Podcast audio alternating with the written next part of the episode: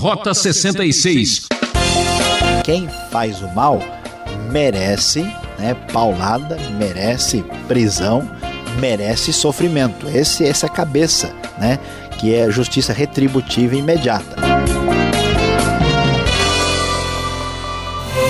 Agora é com você, gente boa que merece o melhor. Muito obrigado a você que acompanha o programa Rota 66 todos os dias. Seguimos com a série poética do livro de Salmos, destacando o 6 e o 7. O tema do estudo será Guerra e Falta de Paz. O professor Luiz Saião mostra que o justo pode enfrentar seus problemas com a certeza de que Deus já ouviu suas orações. Na verdade, Deus sempre atende a uma oração de sincera confissão. Quem semeia ventos, colhe tempestades, não é mesmo? Na vida é assim: colhemos o que plantamos. Para sobreviver nesse mundo, precisamos escolher bem as armas, a oração é uma delas. Confira ouvindo essa exposição, é sensacional. Rota 66, hoje já chegando ao Salmo de número 6 e 7, que serão os capítulos do grande livro dos louvores a Deus da Bíblia hebraica que serão abordados hoje aqui no Rota 66. E o nosso tema, o tema da nossa reflexão hoje será guerra e falta de paz. É isso mesmo que você ouviu: guerra e falta de paz são as duas coisas que vão aparecer, os dois elementos que chamarão a nossa atenção nestes dois salmos. O Salmo 6 é um salmo davídico, como também é o Salmo 7, apesar de que é chamado de Confissão de Davi. E estes dois salmos são um pouquinho diferentes um do outro, mas são bastante semelhantes. O Salmo 6, na verdade, é considerado uma espécie de salmo penitencial, um dos sete salmos que, em alguns contextos, é classificado dessa forma. E começando no primeiro versículo, nós lemos o seguinte. Senhor, não me castigues na tua ira, nem me disciplines no teu furor, diz o primeiro versículo do Salmo 6 na NVI. Misericórdia, Senhor, pois vou desfalecendo. Cura-me, Senhor, pois os meus ossos tremem, todo o meu ser estremece. Até quando, Senhor? Até quando? O salmista mostra sua situação de dificuldade diante de uma enfermidade.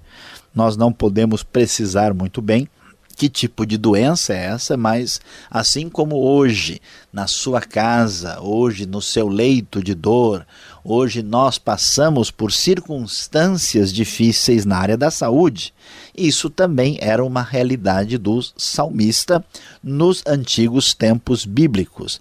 E o salmista observa o que está acontecendo e faz uma relação imediata que talvez esta enfermidade, essa dor, seja uma ação da disciplina de Deus, da ira de Deus. Então ele está sentindo mal nos seus próprios ossos, todo o seu corpo está sofrendo muito e ele não sabe o quando a situação vai melhorar e ele se volta para Deus e diz para Deus: Até quando? É interessante que esse é o tipo de pergunta que Deus faria para nós, mas aqui a coisa se inverte. O salmista quer saber até quando isso vai uh, durar, até quando será o seu sofrimento. E ele então se volta para Deus, diz o versículo 4, que ele apresenta a sua oração dizendo: Volta-te, Senhor, e livra-me, salva-me por causa do teu amor leal ele se fundamenta no grande amor que Deus tem para com o seu povo. A famosa palavrinha hebraica Hesed, que é o amor da aliança que Deus tem para com o povo de Israel. E ele então começa a argumentar com Deus. É muito interessante e diferente como ele faz a sua argumentação. Ele diz: Quem morreu não se lembra de ti entre os mortos, quem te louvará? Ou seja, Deus, eu sou aquele que está aqui te louvando e te adorando, e quando eu estiver entre os mortos, isso não estará acontecendo como acontece aqui. Então, ó Deus, livra-me, salva-me, porque eu vou louvar-te. Uma espécie de santa negociação com Deus com a mentalidade antiga do Velho Testamento, antes da vinda do Novo Testamento e da mensagem de Cristo. Ele está tão cansado, diz o texto, exausto de tanto gemer, inunda a cama de lágrimas, de tanto chorar, o seu leito e a sua a cama já quase viraram uma piscina aqui pela descrição do salmo de tanto sofrimento, os olhos estão consumidos de tristeza e ele está muito fraco, muito aborrecido, principalmente porque Nesta circunstância, ele começa a enfrentar os seus inimigos, os seus adversários, como diz o versículo de número 7, com bastante clareza. Por isso é que estamos falando que guerra e falta de paz, ou seja, um sofrimento de enfermidade e de dor e que leva o aparecimento, traz o aparecimento dos adversários. E então ele se volta para Deus pedindo que Deus afaste dele todos os que praticam o mal. Ah, afastem-se de mim todos vocês, diz o texto. Ele pede que eles sejam afastados, porque o Senhor ouviu o meu choro. Ele termina o salmo com uma espécie de grande expectativa de benção divina, porque ele sabe que o Senhor ouviu a sua súplica e aceitou a sua oração. E tem certeza que os inimigos que, os, que guerreiam contra ele ficarão frustrados e aterrorizados. Dentro desse mesmo enfoque, dessa mesma perspectiva, o Salmo 7, que é apresentado no seu início como uma confissão de Davi que ele cantou ao Senhor acerca de Cuxo, o benjamita, alguns estudiosos fazem uma associação aqui com a época de Saul, e ele então vai e diz para Deus uma declaração de que ele está seguro em Deus, que ele se refugia em Deus, diz o versículo 1, e pede que Deus o livre dos que os perseguem, que são como leões ah, que eles não o dilacerem, nem o despedacem, mas que ele consiga se livrar deles. E então ele começa a pensar sobre por que é, ele, que, é que ele enfrenta esse momento de guerra e falta de paz. E olha só o que diz o verso 3: Senhor meu Deus.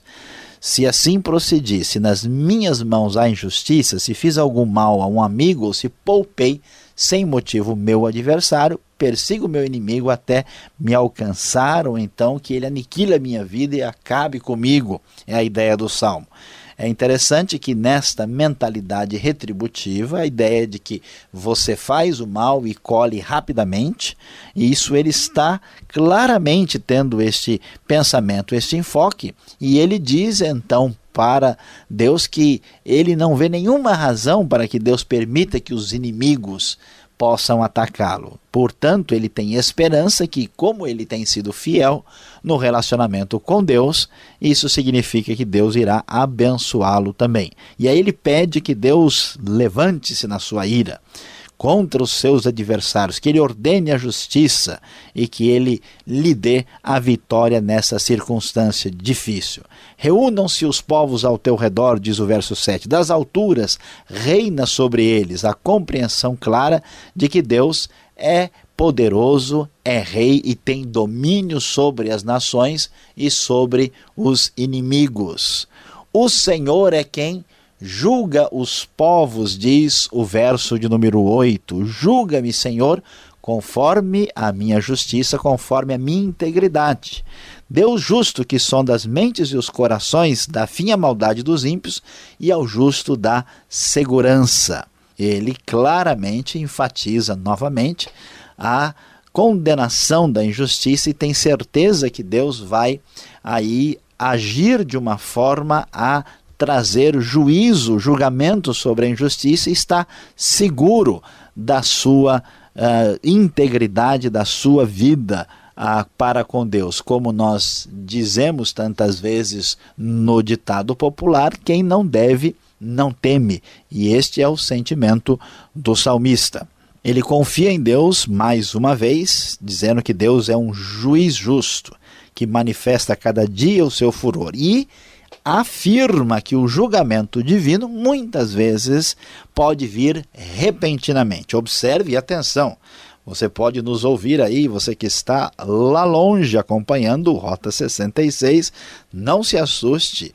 Ouça devagar e saiba que é verdade. Olha só, se o homem não se arrepende, Deus afia sua espada, arma o seu arco e o aponta, prepara suas armas mortais e faz de suas setas flechas flamejantes. Que coisa impressionante! Dá até um pouco de medo de ler um versículo tão duro e tão direto assim, mas é fato que Deus executa o seu juízo contra os perversos, os maus, aqueles que promovem guerras sem motivo e que estão agindo contra a paz. E então ele vai terminar com uma reflexão teológica sobre este assunto, sobre essa questão tão importante.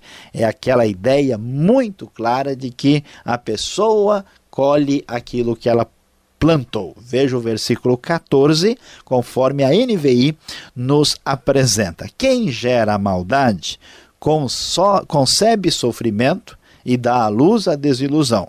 Quem cava um buraco e o aprofunda cairá nessa armadilha que fez.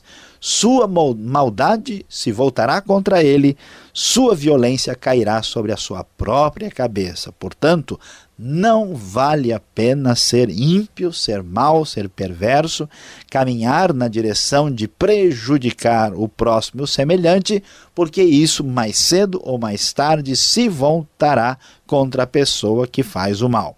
E o salmo termina com uma nota positiva no final que diz: Darei graças ao Senhor por sua justiça, ao nome do Senhor Altíssimo cantarei louvores. Ele tem certeza que Deus é justo, que Deus vai agir, que Deus vai trazer a justiça, por isso ele vai cantar louvores ao grande Deus. E nós podemos aqui encerrar a nossa reflexão inicial sobre esses dois salmos, tendo a plena convicção de que de Deus ninguém pode escapar. Se a pessoa faz o mal, como nós vemos aqui, esse mal vai acabar sendo exposto. O salmista cantava isso como hino, a congregação de Israel cantava, deixando claro que há uma separação muito nítida entre a justiça e a injustiça, a integridade e a impiedade, o comportamento correto e o incorreto. E quem prossegue pelo caminho do mal, quem tem compromisso com a guerra sem razão e que está contra a paz, mais cedo ou mais tarde experimentará o julgamento divino.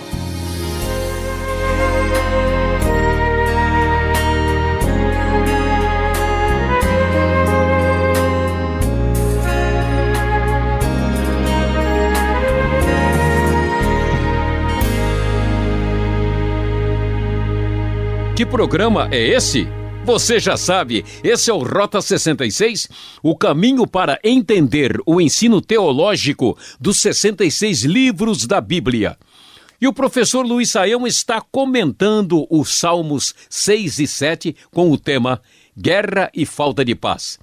O Rota 66 tem produção e apresentação de Luiz Saião, redação e participação Alberto Veríssimo e na locução Beltrão, seu amigão. Marque lá. Caixa Postal 18.113, CEP 04626-970 São Paulo, capital.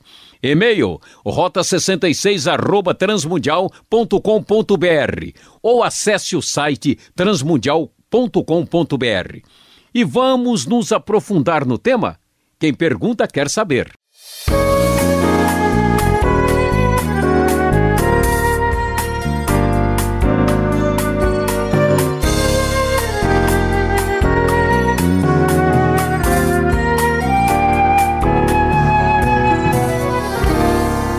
Ok, professor Saião, estamos chegando agora com as perguntas. Você que estava acompanhando a exposição no Salmo 6 e 7, acompanhe agora a gente. O verso 6, verso 5, já chama atenção para um assunto. Muita gente diz que morreu, acabou. Será que o salmista pensava assim mesmo, que na sepultura não tinha mais como clamar, louvar? Pois é, pastor Alberto, realmente aqui no Salmo 6 uh, ah, aparece o versículo 5 que chama a atenção. Ele diz: Quem morreu não se lembra de ti, entre os mortos, quem te louvará? A questão que precisa ser observada, que nem sempre a gente está uh, consciente disso, é que no tempo dos Salmos ainda não havia sido revelado ao povo de Deus toda a realidade daquilo que acontece depois da morte. Então, no Velho Testamento, principalmente nos Salmos, não se fala a, a respeito de céu e de inferno como nós vamos ver já no Novo Testamento. Então, o, o foco, né, a lente a, do autor é para a vida na terra como é que eu posso me relacionar com Deus aqui e como é que eu devo cultuá-lo. Então ele está pensando ah, como um fiel que serve a Deus no templo no Antigo Testamento ou na comunidade, no, no santuário. Né? Então ele diz, de fato, quem morreu né, do ponto de vista da perspectiva terrena, ele não está se lembrando, não entra no mérito dos detalhes que acontecem depois. Esse versículo não dá nem para a gente provar que a pessoa tem, nem tem consciência depois da morte, porque não é o assunto dele. Entre os mortos, ninguém canta hino. A gente vai no cemitério e descobre que isso é uma realidade, né? Geralmente é bem silencioso, não tem nenhuma música, pelo menos do pessoal que está debaixo da terra. Geralmente é bem fácil perceber isso. Então, esta é a ideia e este é o enfoque do salmo e deve ser assim entendido. Agora, no começo da sua exposição, você falou que o salmista aqui ele estava doente, talvez uma doença estava provocando toda essa aflição dele. Assim. Ele estava deprimido ou de fato essa era uma doença, uh, uma enfermidade física? Pois é, pastor Alberto, não há dúvida que ele está mal fisicamente. Porque, bem claro, versículo 2 diz ele que os seus ossos tremem versículo 3, aí que vem um pouquinho de, de discussão, porque a NVI diz todo o meu ser estremece. Algumas versões falam a minha alma, né? É que a palavra alma, quando é traduzida para o português, dá uma ideia assim absolutamente etérea, né? absolutamente ah, ligada a espírito, né? a uma realidade não física. E no hebraico não é assim. Às vezes alma quer dizer pessoa, às vezes a alma pode significar até a garganta da pessoa, às vezes a alma quer dizer simplesmente eu, a minha alma ama, louva ao Senhor, quer dizer que eu louvo. Então, não há dúvida que ele está doente. Agora, quando a gente lê que ele está gemendo no versículo 6, que ele está chorando, que lágrimas encharcam o seu leito. Versículo 7 diz que ele tem tristeza, está fraco. Pode ser que existe aí a, a relação entre as duas coisas, mas a, a recomendação mais adequada é entender que o salmista está doente e por causa disso os seus inimigos estão aproveitando o momento para pegar pesado e partir para cima dele. E ele então põe a sua esperança em Deus para enfrentar essa dificuldade, mas sem dúvida alguma ele está enfermo fisicamente. Ok, o Salmo número 7, lá no verso 4, peço uma explicação nesta frase que diz: Poupei aquele que sem razão me oprimia, diz a minha versão aqui. Este trecho aqui afirma então que o salmista devia pegar pesado mesmo, ele devia ter liquidado com seu inimigo, seu opressor? É assim mesmo que temos que fazer? Pois é, olha que coisa interessante, né? Essa linguagem está dentro daquilo que os estudiosos chamam de, de salmo imprecatório. O que quer dizer isso? É aquela ideia da justiça retributiva. Quem faz o bem merece né, ser honrado e recompensado. Quem faz o mal merece né, paulada, merece prisão, merece sofrimento. Esse, essa cabeça, né? que é justiça retributiva imediata. Então, por isso que ele está falando, por que é que eu estou sofrendo se eu tenho vivido né, corretamente? Quem não deve, não teme, eu fiz tudo certinho, por que está acontecendo isso? Isso não é a explicação total da Bíblia sobre o assunto. A gente vai ver que há outros textos que vão iluminar muito mais claramente o assunto. Agora, essa é a maneira de pensar antiga, no Velho Testamento, antes da vinda de Jesus. Jesus é que revolucionou o mundo, especialmente o seu mundo religioso, quando diz que a gente deveria amar o inimigo, porque todo mundo pensa aquilo que a gente sempre pensa. O sujeito fez o mal, ele tem que pagar por isso. E então ele dizia, ele dizia assim o salmista: Senhor, pode ser que eu não bati direito no inimigo. Então, senhor, por favor, me diga, porque quem sabe eu estou sofrendo porque eu não trouxe né, o julgamento, o sofrimento sobre quem merecia. Mas não é assim. Né? O nosso ouvinte do Rota 66 não pode agir com salmo imprecatório, porque Jesus já fez o upgrade desse salmo no Novo Testamento. Que coisa, hein? Por pouco então, hein? Agora, o verso 12 desse mesmo Salmo 7, ele chama atenção para a situação da pessoa que é relutante em aceitar a palavra de Deus. Se o homem não se converter, afiará Deus a sua espada? Puxa vida, hein? Já naquela época havia campanhas evangelísticas e era naquela base: se você não levantar a mão, a espada desce? Não, não, não, pastor Alberto, não, de jeito nenhum, o sentido não é esse. O problema é que a palavra converter, né, o se converter hoje, ela é entendida como a mudança de opção religiosa né, e a mudança de situação espiritual. No nosso contexto cristão, falamos de conversão quando a pessoa recebe e aceita Cristo. Aqui a pessoa pode entender a coisa de modo errado. O sentido, a NVI traduz se o homem não se arrepende, quer dizer, está falando do ímpio, do mal, né? daquele que está fazendo guerra e está prejudicando o seu semelhante. Se ele não muda de atitude, de comportamento, se ele quer realmente fazer o mal e persegue tal postura, Deus vai pegá-lo mais cedo ou mais tarde, porque ele é o Deus de justiça. Então o sentido aí não é de conversão no sentido neotestamentário. O sentido é de mudança de atitude e que se a pessoa não ficar esperta, ela vai colher o que ela está plantando de acordo com a determinação divina.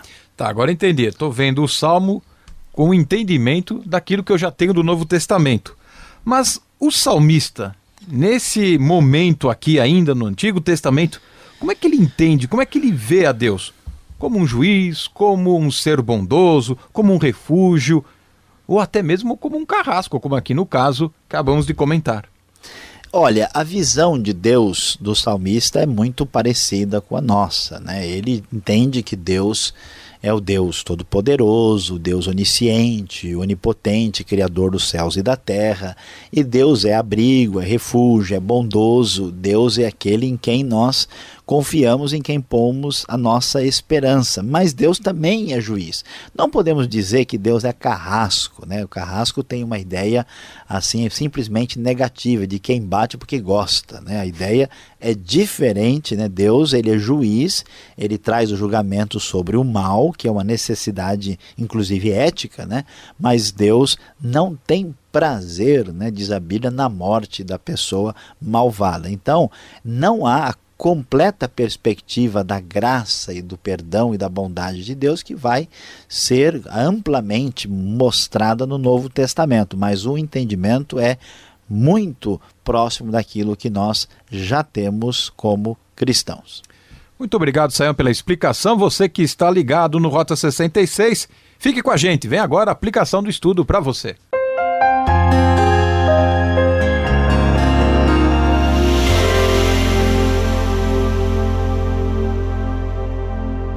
Hoje no Rota 66 você escutou com atenção os capítulos 6 e 7 do famoso livro dos Salmos. E o nosso tema foi guerra e falta de paz. É isso mesmo, que coisa triste, mas que realidade.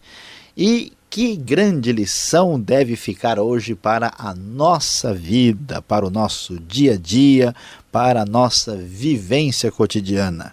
A grande verdade que surge nestes salmos é que plantou, colheu.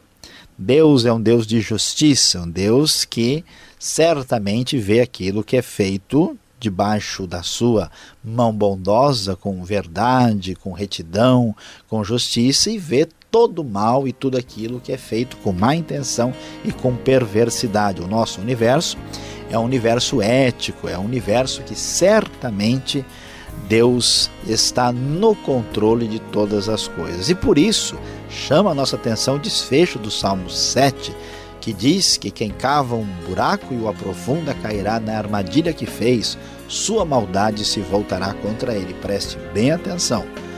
Volte-se para o caminho de Deus, não vá pelo caminho do mal, porque plantou, colheu.